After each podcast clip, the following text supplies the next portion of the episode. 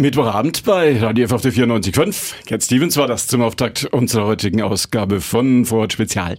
Unsere Interviewsendung Neues Jahr, neues Glück, mittwochs zwischen 20 und 21 Uhr. Das heißt Studiogäste, so ist das auch heute. Und am Anfang des Jahres blicken wir logischerweise in die Zukunft. Eine Frau, die das tagtäglich tut, bei mir heute im Radio F Studio. Marion Greta ist da. Ja, Schönen guten, guten Abend. Abend. Guten Abend Ihnen auch. Sie sind die Chefin des Zukunftsmuseums. Deutsches Museum steht irgendwie auch noch außen hinten dran, Nürnberger Erfolgsstory, möglicherweise auch im neuen Jahr. Wie haben Sie Silvester verbracht? Wie war sah der persönliche Blick in die Zukunft aus? Ja, Silvester habe ich tatsächlich mit, äh, mit Freunden verbracht. In Berlin, da ist eine Freundin von mir umgezogen und wir haben sozusagen eine Einweihungs- und Rutsch-Rüber-Party gemacht. Das war sehr schön. Und ich war sehr überrascht und auch erfreut darüber, wie, wie schön das Feuerwerk war bei uns. Da haben viele auch tatsächlich ein paar schöne Raketen gezündet. Böllerorgie auch gut überstanden? Ja, natürlich. Wenn man bei Ihnen ins Zukunftsmuseum geht in diesen Tagen. Ich war mal dort, habe mir das angeguckt, damit wir hier nicht uns sozusagen auf unbekanntem Terrain bewegen. Lange Schlangen an den Kassen. Ist das Zukunftsmuseum, ist das eine Erfolgsstory geworden? Ich hoffe ja, natürlich. Äh, die Leute, ähm, glaube ich, interessieren sich sehr für Zukunft insgesamt, für Zukunftstrends. Und ähm, ja, wir sind ein Haus, 3000 Quadratmeter und müssen eben leider auch ein paar Beschränkungen einhalten. Wir dürfen maximal 500 bis 550 Leute gleichzeitig im Museum haben. Ich hoffe auch, dass die meisten Leute sehr viel äh, Freude daran hatten. Man wird ja neuerdings, wenn man irgendwo reingeht, immer noch nach der Postleitzahl gefragt. Ich nehme an, damit Männer und Frauen wie Sie ein bisschen absehen können, wer woher kommt. Genau, das ist natürlich äh, ganz äh, unser, unser Begehr zu wissen, woher, wo kommen unsere Gäste eigentlich her. Während des Christkindlesmarkt waren natürlich auch viele äh, aus äh, Deutschland, aber auch mhm. aus anderen Ländern da. Äh, wir haben unterm Jahr auch äh, erfreulicherweise sehr, sehr viele Schulklassen da. Das ist für uns natürlich äh, toll, weil gerade junge Besucherinnen und Besucher für uns ja die Zukunft sind. Mhm. Und äh, wenn wir die gleich begeistern können, sich mit bestimmten Themen äh, auseinanderzusetzen, freuen wir uns natürlich drüber. Wo gucken die meisten Menschen hin? Mm, die meisten Menschen, also erstmal natürlich zu den großen Exponaten. Der große Globus ist äh, spannend, das fliegende Auto. Aber immer mehr interessieren sich die Menschen auch für die Robotik. Wir haben ja ähm, einige Roboter, die wir vorführen, also Roboterhunde. Wir haben einen Bellabot, der immer so herumfährt. Und ähm, ja, das ist natürlich etwas, was ganz einfach funktioniert und was aber schon auch in unserem Alltag ist natürlich. Das interessiert die Leute schon auch sehr. Aber wir gehen weiter und gucken natürlich nach dem System Automatisierung und Robotik, was das in unserem Alltag auch bedeuten kann. Und wir stellen natürlich da auch da ganz provokant die Frage, nehmen uns Roboter die Arbeit weg ja, oder logisch. ab? Ne? Also es ist eine Sache, es ist natürlich ein Segen, dass wir nicht mehr so viel arbeiten müssen und vielleicht auch Arbeiten ausführen müssen, die wir nicht so gerne machen oder die auch gefährlich sind. Aber natürlich muss man sich immer fragen als Gesellschaft, ähm, entwertet man damit nicht auch irgendwo Arbeit, die auch Menschen machen? Und mhm. ähm, das ist immer in so einem, in einem Spannungsverhältnis. Und wenn man da Roboter sieht, die da rumfahren oder die eben zum Beispiel wie der Bellabot äh, in, in Restaurants äh, mhm. Kellner ersetzt, also das sind so kleine Tabletts dran und man kann die dann da hinschicken und dann können die Gäste da ihre Teller draufstellen oder sie können auch ihre Teller da abholen. Ähm, ja, dann kann man sich natürlich fragen, ähm, kann das irgendwann so ein Restaurant geben, wo nur noch solche Roboter rumfahren? Und will man das vielleicht? Ich mhm. möchte ja auch, wenn ich essen gehe, gerne auch von einem, von einer charmanten Kellnerin oder von einem Kellner ja, auch gerne ähm, bedient werden. Wird das dann so funktionieren, dass man ins Handy reinschreibt, zwei Cappuccino und dann kommt so ein Roboter gefahren und was macht man dann mit dem Trinkgeld? das Trinkgeld. Ja, Roboter brauchen glücklicherweise kein Trinkgeld. Nein, äh, das gibt's schon tatsächlich. Also man kann, äh, es gibt auch schon in Japan reine Roboterrestaurants, wo oh, man ja. tatsächlich alles über Smartphone ordert. Man geht da hin und dann wird man komplett automatisiert bedient. Das kann eine schöne neue Welt sein. Wir im Zukunftsmuseum möchten ja auch immer die Ethik, die Moral dahinter ein bisschen diskutieren. Wir sind ein Technik-Ethik-Museum mhm. und wir möchten die Besucherinnen und Besucher ein bisschen dahin stupsen, zu überlegen, wäre mhm. das eine der vielen Zukünfte, die man sich ausmalen kann, ähm, in der wir vielleicht mal leben wollen. Ich persönlich würde es schade finden, mhm. wenn ich nur noch über Roboter bedient werden würde. Es ist aber eine spannende Aus äh, Aussicht. Wie wird man die Chefin des Zukunftsmuseums? Oh ja, das ist ein, ein verschlungener Weg. Können Sie Kurzfassung, Kurzfassung genau, ich bitte. Mach's, ganz kurz. Ich bin in Kiel geboren tatsächlich und ähm, ja, über viele Wege, dann war ich in, in Berlin äh, im Museum, im Deutschen, äh, Quatsch, im Deutschen, im Museum für Kommunikation dort und habe dort Ausstellungen gemacht. Mhm. Und es gibt ja auch hier in Nürnberg ein wundervolles Museum für Kommunikation. Mhm. Das ist im Verkehrsmuseum oben drin. Damals bin ich äh, 2013 äh, angetreten, dieses Museum zu übernehmen. Das habe ich auch gemacht mit sehr viel Freude und ist nach wie vor noch ein echtes Museum meines Herzens. War ich also schon hier in Nürnberg mhm. ähm, oh ja, und äh, kannte diese Stadt, diese Stadt auch schon. Ja. Dann wurde eben dieses neue, komplett neue Museum eröffnet und ich habe mich darauf beworben. Ich wurde gefragt, ob ich mich da bewerben möchte. Und das habe ich natürlich getan, weil es für Leute, die im Museum arbeiten, natürlich so ein bisschen ein Einhorn ist. Es werden nicht sehr viele Museen eröffnet und ja. wenn man äh, so eine Chance bekommt, äh, versucht man zumindest mal seinen Hut in den Ring zu werfen. Ähm, tatsächlich war ich am Anfang nicht auf Platz eins, aber ähm, dann hat die Kollegin offensichtlich sich für was noch Interessanteres entschieden, was gar nicht möglich ist eigentlich. Nee, und äh, ja, dann bin ich ab 2020 ähm, vom Museum für Kommunikation rüber ans Deutsche Museum Nürnberg gewechselt. Sie sind auch Stadträtin der CSU. Mhm. Warum? Äh, ganz neu tatsächlich. Ähm, also als ich noch nicht im Deutschen Museum war äh, und im Museum, im, im Kommunikationsmuseum war, habe ich gedacht, na die die Museen und die Kultur, die haben eigentlich gar keine richtige Stimme im Stadtrat. Also weil die meisten Kolleginnen und Kollegen, das ist ein bisschen auch branchentypisch. Wir mhm. sind nicht sehr politisch unterwegs. Ich war es bis dato auch nicht. Und ähm, Markus König hat mich gefragt, ob ich nicht ähm, eventuell Interesse hätte, dafür anzutreten. Und ich habe gedacht, mhm. naja, machst du mal, aber wahrscheinlich kennt dich ja keiner, wirst du eh nicht gewählt. Mhm. Und ähm, oh, Wunder, ich wurde gewählt. Ähm, ich bin also jetzt im Stadtrat. Ich glaube, dass es ähm, wichtig ist, wenn man in einer Stadt wohnt, sich auch irgendwo einzubringen. Es ist auch ein bisschen Zusatzarbeit. Na klar, es ist ja ein Ehrenamt tatsächlich. Man gibt damit auch ein bisschen was zurück. Ich wohne hier in der Südstadt, hier Steinwurf entfernt, in der Schwabenstraße. Und ähm, ich finde auch wichtig, sich dafür stark zu machen, dass so ein Viertel, was vielleicht auch immer ein bisschen unterm Radar ist, die ja. Nürnberger selber, wenn ich, als ich hier neu war, haben mich immer gefragt, oh Marion, du kannst doch unmöglich in die Südstadt ziehen. Ähm, ich persönlich äh, wohne seit dem ersten Tag hier und ähm, bin auch nie weggezogen, würde es auch nicht tun, weil ich da sehr gerne bin. Und auch dafür äh, kann man sich natürlich stark machen. Südstadt ist ein attraktives Pflaster. Absolut. Und viele sagen ja, da würde ich nie hingehen. Manch einer sagt, das ist das Nürnberger Viertel der Zukunft. Gentrifizierung sagt man, glaube ich, dazu, dass das dann alles kommt. Ja, ich, das wäre schade tatsächlich, weil das, äh, die Südstadt hat eben diesen äh, etwas rauen Charme. Das, also der Aufsitzplatz ist nicht äh, der schönste Platz, aber es ist für mich immer noch mit der interessanteste Platz ja. in, in, in, Nürnberg, weil man eben dort alles sieht, was so ein Platz braucht. Also ne, es sind viele Leute da, alle, die da leben. Ähm, es sind auch mal Konflikte, aber mhm. auch das gehört natürlich zu einer Stadtgesellschaft. Und wenn es jetzt äh, alles glatt und teuer und gebürstet wäre, das kennt man ja auch aus Großstädten wie Berlin. Der, also als ich damals nach Berlin gezogen bin, war der Prenzlauer Berg noch wirklich ein sehr, sehr raues Viertel. Mittlerweile mhm. kann man sich da definitiv keine Wohnung mehr leisten. Das wäre schade, wenn es äh, in der Südstadt so wäre. Ich glaube aber, dass man da auch ein bisschen gegenarbeiten kann, dass die Leute, die hier wohnen, ähm, einfach auch ne, ja hier bleiben können und dass es eben auch hier interessant und schön wird. Dafür, dass Menschen aus über 120 Nationen in der Nürnberger Südstadt wohnen, ist das. Absolut. Ihr seid ja auch hier. ja, mittendrin und mit großem Wohlfühlfaktor.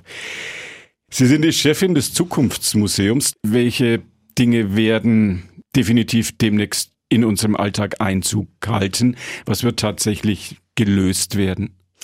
Ja, wir versuchen ja immer äh, in verschiedenen Bereichen Trends abzubilden. Da gibt's natürlich Trends, die sind ganz nah bei uns. Also es geht ja zum Beispiel um, um die Medizin der Zukunft. Das haben wir teilweise schon am Handgelenk, diese ganzen, äh, sag ich mal, Körperfunktionsmessungen, äh, die man dann auf irgendwelche Apps überträgt, wo dann vielleicht auch äh, Ärzte einen genauen Einblick darüber kriegen, was wir so tagtäglich hier tun. Das ist ja eigentlich schon äh, gang und gäbe und das wird auch tatsächlich äh, weitergetrieben werden. Äh, Siemens Healthineers, hier eine, kennt ja wahrscheinlich jeder hier aus ja, der Gegend, ähm, die die sind dabei, so eine Art digitalen Zwilling zu bauen. Also in der, im Bereich der Medizin und der Prothetik wird es vermutlich Dinge mhm. geben, die uns bald begegnen werden und auch glücklicherweise.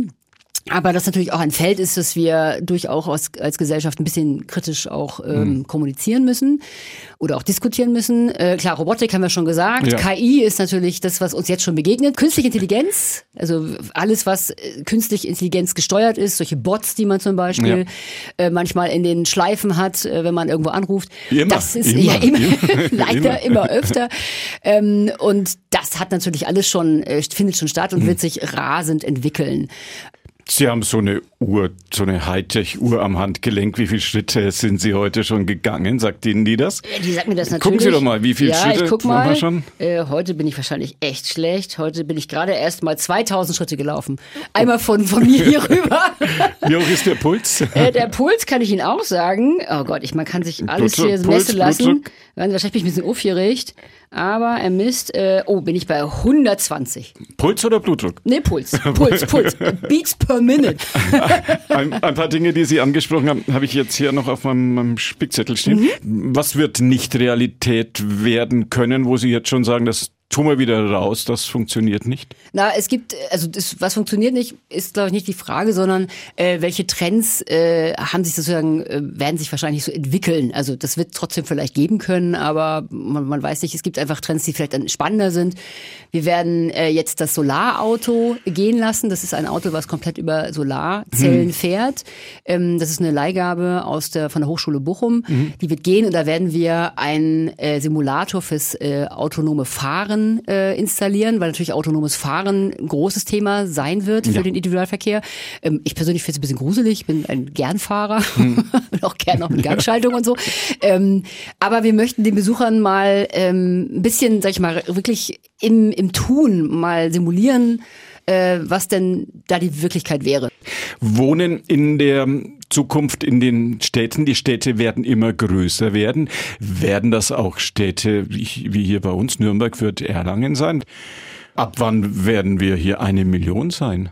Also wir haben ja eine Metropolregion. Ja, ist, deswegen ist Nürnberg äh, an sich noch ganz safe, weil wir ja auf einer halben Million sind. Aber wenn man das jetzt als, als Region nimmt, Hm. ist man ja schon lange, ist man schon an einer Million.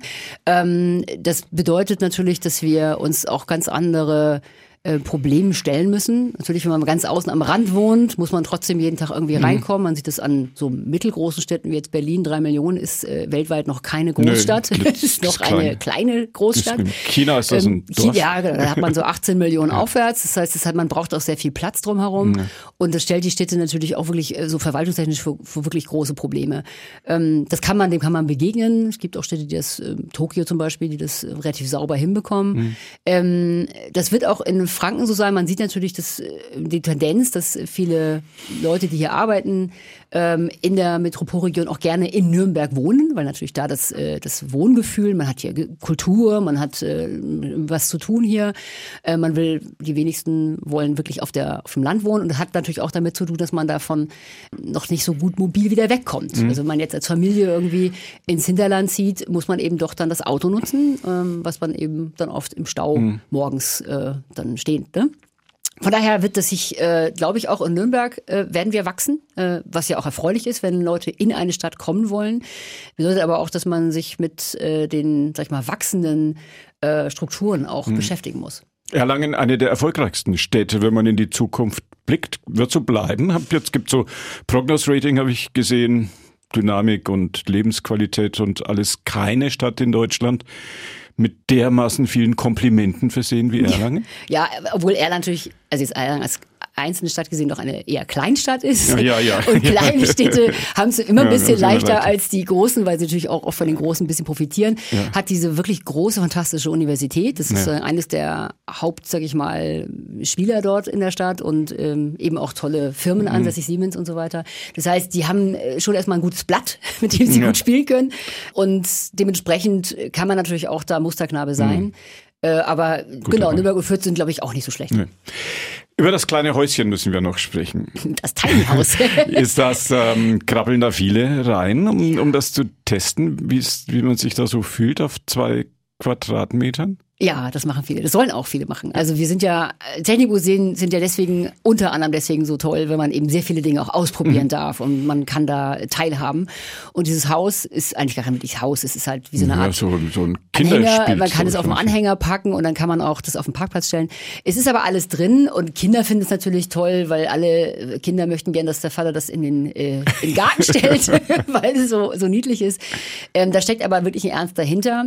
Und Erwachsene, die da reingehen, äh, stellen sich tatsächlich die Frage, ähm, was brauche ich wirklich zum Leben? Also mhm. wenn ich jetzt in meinen Keller zum Beispiel, der ist bis um Rand voll. Ich glaube, ich habe da nie wieder etwas rausgeholt tatsächlich. Also was da einmal drin ist, äh, fällt da nie wieder raus. Mhm. Äh, was eigentlich natürlich Quatsch ist. Also weil man sich auch von Dingen trennen müsste vielleicht mal und man könnte diesen Raum natürlich auch besser nutzen. Ähm, und diese Frage stellen sich gerade viele, sag ich mal, auch ältere äh, Gäste bei uns sagen, ja, ist es wirklich so, dass man vielleicht nicht auf zweieinhalb Quadratmeter, aber das, das, was wir eigentlich nutzen, auch nicht wirklich nutzen. Also wenn man eine 100 Quadratmeter Wohnung hat, kann man sich überlegen, ähm, wie viel Platz man wirklich bewohnt, also wo man jeden, mhm. jeden Tag täglich ist und was ist eigentlich am Ende Stauraum für Dinge, die man, wo man nicht mal wüsste, was das ist. Also jetzt mal zum, zum Silvester habe ich mein Fondue gesucht. Ähm, ich habe es dann irgendwo gefunden. Ich dachte, ah, ich, hab, ich weiß, ich habe das irgendwo. Und es war dann tatsächlich echt in so einer Abseite, weil ich ja. es so wenig benutze. Mhm. Das ist dann eher Stauraum als Wohnraum. Es ist Stauraum als Wohnraum, genau. Kann man bei Ihnen testen, das Tiny House, der Blick sozusagen in die Zukunft, winzig Häuschen. Der Blick in die Vergangenheit der Chefin des Zukunftsmuseums sieht wie, sieht wie aus? Was ist Ihr Lieblings-Maxi-Haus in Nürnberg? Und kann man von, kann man von Ihrem Museum aus, kann man da auch mal gucken, was eigentlich, wie die Welt draußen aussieht? Ja, natürlich. Also das Haus liegt ja doch sehr, sehr schön direkt an der Pegnitz. Äh, wir haben. Hat Volker Stab, der Architekt, da auch, hat der ein Fenster gelassen? Der hat ein paar Fenster gelassen tatsächlich. und zwar sehr schöne Fenster, große Fenster. Das ist auch das Konzept. Also es möchte, wollte, glaube ich, architektonisch ausdrücken, man ist in der Zukunft. Am neuen Museum hat er noch größere Fenster. Hat er noch ein bisschen größere Fenster. und man guckt eben auf diese wundervolle Altstadt von Nürnberg. Also das ja. ist wirklich, also auf dem dritten Stock kann man da äh, mhm. ein ganz tolles Panorama haben. Wir haben mittlerweile auch diese Vogelschlagfolie anbringen müssen oder an, angebracht tatsächlich, ja. weil ja doch äh, so große Scheiben offensichtlich für Vögel nicht erkennbar. Mhm. Ähm, da fliegen die immer gegen. Und ähm, deswegen haben wir da jetzt auch nachgerüstet. Äh, aber es Kann man da trübt, was machen? Den, trübt den Ausblick nicht. Kann man da was machen? Und muss man da nur so Aufkleber wie auf den Bushaltestellen? Also laut Experten reicht es, diese Rasterfolien sind so Punkte, die dann da von außen draufgeklebt werden. Oh, und dann ja. erkennt der Vogel, dass es offensichtlich hm. äh, kein Himmel ist, ja. äh, wie ich mir habe sagen lassen. Und dann soll er angeblich da nicht gegenfliegen. Bis jetzt hoffe ich, hm. dass es so geklappt hat. Ähm, das sind einfach große Fensterflächen hm. und auch da muss man eben auch ein bisschen in die Zukunft gucken und sagen, was gibt es denn ja. da schon für Möglichkeiten? Möglichkeiten. Kann sich manch einer unserer Hörer, manche Hörerinnen vielleicht auch bei ja. Ihnen mal erkundigen, wie man das macht. Also es kommt immer wieder mal vor, dass bei einer Terrasse da auch einer dagegen Genau, das Aufkleben von Vogelsilhouetten hat wohl offensichtlich überhaupt keinen Effekt, wie ich mir habe sagen lassen. nee, nee. nee, tatsächlich. Nee. Ja. Muss man so. Muss man diese Punkte muss man schon ja, genau. ein bisschen Hightech. Haben wir für unseren Alltag auch noch ein bisschen was gelernt, was wir gleich sozusagen im Wohnzimmer oder auf, auf der Terrasse oder am, am, Balkon mal irgendwie nutzen können. Die Architektur, letzte Frage an die Chefin dieses Hauses. Die Architektur von Volker Stab, einer der ganz trickreichen und der ganz fantasievollen Architekten der Nation. Ist man da stolz drauf, wenn man Volker Stab Architektur um sich herum hat? Ja, also ja. ich, ich meine, ich bin tatsächlich am Anfang nicht unbedingt so der Beton-Fan gewesen. Ja. Ich dachte, oh Gott, na, jetzt musst du da in so ein Betonhaus. Und ähm, das ist aber in so einer Ästhetik und so einer wirklich Finesse gebaut, äh, auch mit dieser äh, mit dieser Platzanordnung, dass man eben so einen Durchschuss zum Hauptmarkt hat. Das mhm. ist ja auch städtebaulich sehr, sehr äh, smart gelöst. Dass ich sage, das ist wirklich ein ganz, ganz äh, toller Bau, eine tolle Architektur hier für Nürnberg. Man kann auch einfach wirklich mal durch diesen Augustinerhof gehen. Das ist ja auf der anderen Seite auch das Hotel. Ähm, direkt an der Pegnitz. Die Nürnberger, ich habe am Anfang gedacht, jetzt habt ihr die Pegnitz hier, da kommt man doch sicher überall ran. Äh, ist ja so, dass man nicht unbedingt so oft äh, wirklich an der Pegnitz sitzen mhm. kann. Ja? Und äh, bei uns kann man tatsächlich direkt an der Pegnitz sitzen. Attraktives, ja. attraktiver Ort in der Nürnberger Innenstadt, ein Blick in die Zukunft, architektonisch reizvoll, eines der wirklich raffinierten Gebäude. Gibt es in Nürnberg einige davon, aber wenn ja. man sich für die Moderne interessiert, führt am Zukunftsmuseum des Deutschen Museums am früheren Augustinerhof. Kein Weg vorbei. Die Chefin von dort heute bei uns im Radio F-Studio gewesen, Marion Greta.